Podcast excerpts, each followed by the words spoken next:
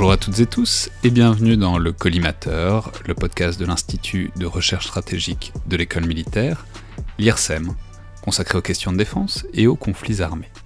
Je suis Alexandre Jublin et aujourd'hui pour une nouvelle recommandation de confinement, j'ai le plaisir de recevoir le colonel Hervé Pierre, conseiller terre au cabinet militaire du Premier ministre, mais vous faites aussi, et euh, les auditeurs de longue date du podcast s'en souviendront puisque nous avions enregistré une émission ensemble l'an dernier, une thèse sur la pensée et l'œuvre stratégique du général Beaufre. Donc bonjour colonel. Bonjour. Et la recommandation que vous nous proposez aujourd'hui, c'est un très grand film, très long et très dur aussi, je dois dire, que en le revoyant, ça m'a frappé. Euh, disponible actuellement sur Amazon Prime notamment, qui est euh, Voyage au bout de l'enfer de Deer Hunter, le, chasseur de cerfs en anglais, qui est un titre un peu plus cryptique mais euh, nettement plus profond aussi, je trouve. Film donc de Michael Cimino, avec notamment Robert De Niro, Christopher Walken, Meryl Streep, John Cazale aussi, le, Fredo du parrain, qui joue en fait un personnage finalement un peu cousin de celui-là, ça m'a frappé en le revoyant. Alors, c'est très dur d'expliquer euh, ce qu'est ce film. Euh, je, vais, disons, faire un tableau un peu impressionniste et puis on entrera dans le détail ensemble. Euh, disons, il y a, d'abord le tableau d'une Amérique industrielle, d'une communauté immigrée d'Europe de l'Est, dans cette Amérique industrielle qui mâche vraiment ses, immigrants. Il y a une très grande scène de mariage aussi, il y a énormément d'alcool, et puis il y a le passage de certains de ces hommes dans le pire de la guerre du Vietnam, où on trouve et où on voit euh, notamment beaucoup de scènes de roulettes russes. Euh, qui sont à bien des égards un des disons, fils conducteurs euh, de ce film. Donc dites-nous, colonel, voilà, qu'est-ce qui vous intéresse, qu'est-ce qui vous saisit dans ce film qui, vous pousse à, disons, le recommander? Alors c'est un film qui m'a, il m'a profondément marqué, d'abord par sa, sa, violence. c'est un film qui est effectivement extrêmement dur, et c'est un film qui, euh, qui résonne pour moi au regard de, de mon propre parcours euh, à la fois de, de militaire mais également de, de chercheur puisque j'ai consacré une partie de mes recherches au stress post-traumatique. Donc c'est un film qui, qui résonne pour ce qu'il amène comme compréhension du stress de combat. Et donc la première lecture du film, c'est bien sûr l'histoire que, que vous avez euh, tout à fait bien décrite, cette histoire qui se campe euh, profondément dans une Amérique euh, industrielle, qui se campe profondément dans la guerre du Vietnam. Et somme toute, euh, l'histoire est dure, mais c'est une histoire qui pourrait être celle de, de, beaucoup de jeunes Américains engagés au Vietnam. Ça, c'est le premier niveau de lecture, à, mon sens. Ce qui est plus intéressant, et c'est là où le film, pour moi, a une, une, très forte résonance et dit beaucoup de choses, c'est que la guerre du Vietnam, finalement, on la voit pas beaucoup. Euh, c'est un peu un prétexte, c'est un peu un décor. Et finalement, ce qui émerge, c'est euh, quel est le comportement ou le comportement euh, de jeunes engagés dans des situations de violence extrême. C'est vrai, vous, le dites, j'aurais dû chronométrer, mais en fait, la, guerre du Vietnam, il y en a quasiment pas. Il y a, deux scènes quoi sur trois heures. J'imagine que ça doit faire peut-être une trentaine de minutes maximum. Enfin, je veux dire, l'action de guerre, c'est presque moins. C'est un film de guerre, c'est certainement pas un film d'action, ou en tout cas très peu. C'est un film sur ce qui se passe autour de la guerre. Le, titre français, en l'occurrence Voyage au bout de l'enfer, il faut peut-être l'interpréter euh, dans le sens où euh, la guerre, c'est évidemment la violence, mais là le film il dépasse le cadre régulé de la guerre. Euh, quand vous citez cette fameuse scène de la route russe qui est extrêmement connue, alors il y en a plusieurs, mais on pense à la première, celle, euh, celle camp qui a lieu dans le camp Viet Cong. Euh, cette scène, elle est en dehors des droits de la guerre, en dehors des lois de la guerre. C'est une scène de violence extrême, une scène de, violence absolue. C'est-à-dire que les geôliers, ils sont même pas dans leur rôle euh, naturel dans un cadre de guerre. Ils ont, ils sont sortis de ce rôle-là et ils mettent les protagonistes face à une violence totale. Et c'est de ce point de vue-là que le film est très intéressant, c'est qu'on voit comment les trois camarades, euh, les trois amis se comportent et ils se comportent très différemment face à cette violence extrême. c'est une scène qui, vraiment à bien des égards, est terrifiante et, sans cette scène-là, le film marcherait pas parce qu'en fait tout pivote autour euh, d'elle. C'est euh, toute la violence un peu contenue de la première partie du film culmine là-dedans et en même temps elle commande toute la deuxième partie du film, puisqu'en fait, de manière différente, mais aucun des, trois personnages sortira jamais vraiment de cette scène de roulette russe dans, le camp Viet Cong. Alors c'est ça qui est très intéressant, c'est qu'en fait la scène de roulette russe, elle joue pour moi le rôle d'une sorte d'opérateur philosophique euh, de l'extrême violence, c'est-à-dire qu'ils sont face au nu de la violence totale. Et ces trois individus, euh, finalement, dans le film, se comportent très différemment face à la violence et face au traumatisme que provoque la violence. Euh, si on prend les, les, trois personnages, vous avez Mike, qui est un peu le, le personnage qui s'en sort le mieux, celui qui fait face, celui qui celui qui est incarné par Robert De Niro, de la difficulté. Et d'une certaine manière, c'est un peu euh, l'image ou l'incarnation de celui qui arrive à continuer sa vie, à reprendre le fil de sa vie, qui arrive à gérer en quelque sorte le, le stress post-traumatique et les effets de ce stress post-traumatique, non pas qu'il soit pas marqué, mais cet événement qui fait rupture dans sa vie, qui est extrêmement violent, il l'absorbe, il l'accepte, et il reprend sa vie différemment, mais, il repart, quoi. il repart sur ses deux jambes. La deuxième figure, c'est celle de, de Steven, celui qui est complètement broyé par la guerre. Alors lui, il rentre, il rentre effectivement, il y a ce chemin retour, mais il rentre broyé au sens euh, psychologique et physique, puisqu'il est amputé et qu'il est dans un asile psychiatrique. Et donc c'est la figure de celui qui rentre, mais qui rentre euh, d'une certaine façon à moitié, ou même pas à moitié, en mode survie. Et puis vous avez la troisième figure, vous avez la figure du soldat qui ne rentre pas. Il y a une sorte de métaphore, parce qu'effectivement, il rentre pas euh, physiquement, ou en tout cas, il rentre. Ça, c'est Nick qui est incarné par Christopher Walken. Voilà, mais euh, ce personnage-là, c'est la figure de celui qui ne revient jamais de ce type de combat. Et donc, moi, je, je, trouve très intéressant de voir au travers de, de ces trois personnages, d'une certaine manière, les trois, trois archétypes ou trois types de comportement face à la violence absolue de la guerre, mais même dépassant le cadre de la guerre, et face à, cette rupture majeure dans leur histoire personnelle. Et donc je fais le lien, et c'est ce que j'explique au début, avec un, travail que j'ai conduit euh, à Nanterre en philosophie sur ce qu'on appelle la double ipséité, c'est-à-dire la rupture euh, d'identité de l'individu face à cette violence extrême. Et cette rupture d'identité, elle se produit à la fois au niveau personnel, c'est-à-dire l'individu devient étranger à lui-même, il ne se reconnaît pas lui-même, et il devient étranger au groupe, euh, étranger à son environnement social.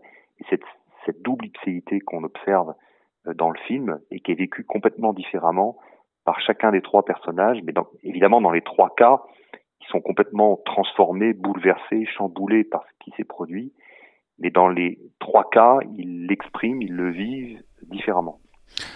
Ouais, c'est vrai. Et puis, si on, en fait, s'il fallait résumer d'une phrase euh, ce film, c'est l'impossibilité à rentrer. Euh, il, y en a aucun des trois qui rentre. Il y en a un qui rentre euh, dans, son, sa ville, son village, qui, mais qui qui pas à rentrer et qui, repart finalement puisqu'il va chercher son camarade. Il y en a un qui est tellement broyé qu'il veut pas, il veut même pas revoir sa femme et son enfant.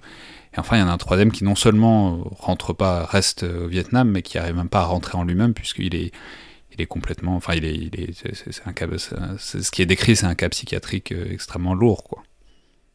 Oui, c'est cette euh, image de, de l'impossible retour, même s'il prend, prend des formes très différentes. Et probablement que l'un des trois s'en sort mieux que les autres, et on le voit à la fin, notamment lorsque lui qui était le, fameux chasseur euh, qui ne ratait jamais euh, une cible et qui euh, tuait sa cible à la chasse du premier coup, finit par par baisser son arme et ne pas tirer. Et donc il y a il y a l'image aussi, même chez celui qui, qui rentre plus que les autres, l'image d'une transformation très profonde de, de sa personnalité. Alors, je parle même pas des deux autres, puisqu'il y en a un qui est broyé, comme je l'ai déjà dit, et puis euh, un autre qui en fait ne rentre pas du tout et qui ne rentre que les, les pieds devant. Il y a, il y a quelque chose. Euh, et c'est pour ça que c'est vrai, vrai, et c'est pour ça que je disais que c'est important ce, ce, titre en anglais de Deer Hunter parce qu'il y a quelque chose qui se passe. Il y, a, quelque chose de très profond que Michael Cimino essaye de montrer dans le rapport à la mort autour de la chasse qui montre dès le début, puisque c'est une des premières phrases du film, c'est l'idée qu'ils vont partir aller chasser, et que clairement la chasse, c'est, euh, disons, une représentation à la fois de leur virilité, de leur capacité à tuer, de leur capacité, euh, voilà, de leur supériorité sur la nature et de leur capacité à affronter euh, la nature. I don't know what the hell we're even doing. We're talking about hunting the last time before the army. The whole crazy. I'll tell you one thing. If I found out my life had to end up in the mountains, it'd be all right. But it has to be in your mind. What? One shot? Two, it's pussy. I don't think about one shot that much anymore, Mike. You have to think about one shot. One shot is what it's all about. Deer has to be taken with one shot. I try to tell people that. They don't listen.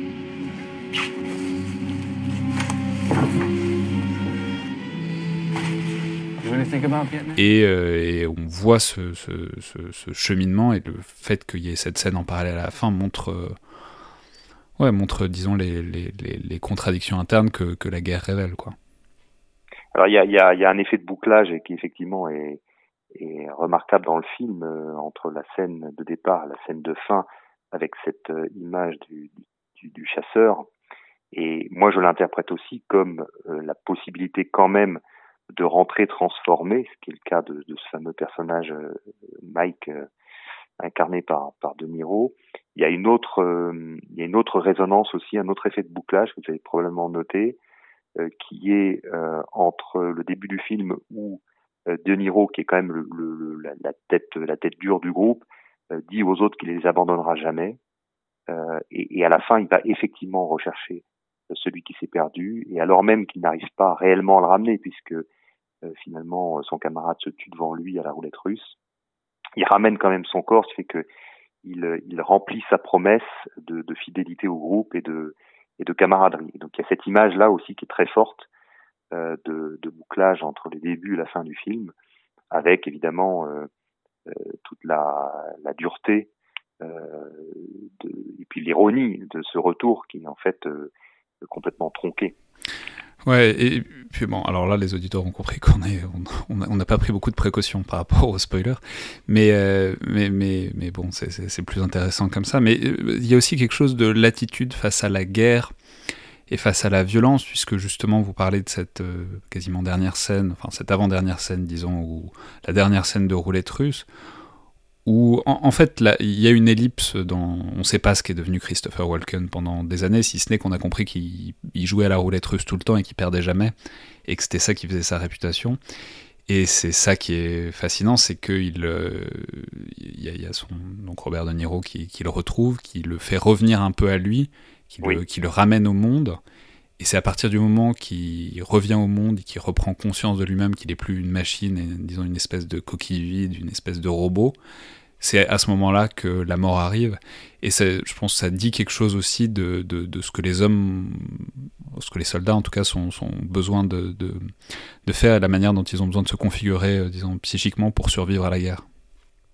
Bah, il y a une métaphore, je pense, assez, euh, forte du, stress post-traumatique dans, sa forme la plus aiguë, qui est euh, la répétition du même moment.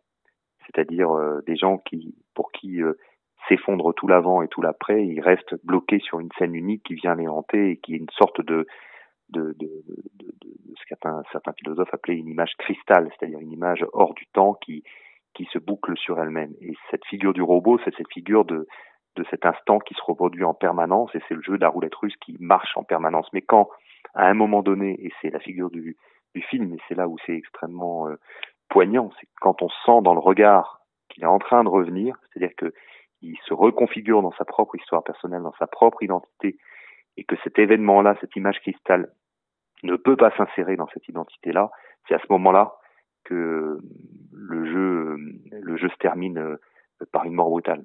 C'est donc c'est l'image de l'incapacité à, à un certain stade de vraiment revenir. Très bien. Bon, donc euh, vous aurez compris qu'on recommande vivement de revoir euh, Voyage au bout de l'enfer, euh, film pour autant dont on, on sort évidemment pas indemne, qui est disponible notamment sur Amazon Prime. Oui, si je peux rajouter quelque ouais, chose, j'aurais peut-être dû le dire en introduction, mais la guerre du Vietnam, évidemment, un très grand traumatisme pour l'armée américaine, on le sait pertinemment. C'est aussi un des moments qui a, en quelque sorte, éveillé les consciences à la nécessité de, de prendre en charge le stress post-traumatique.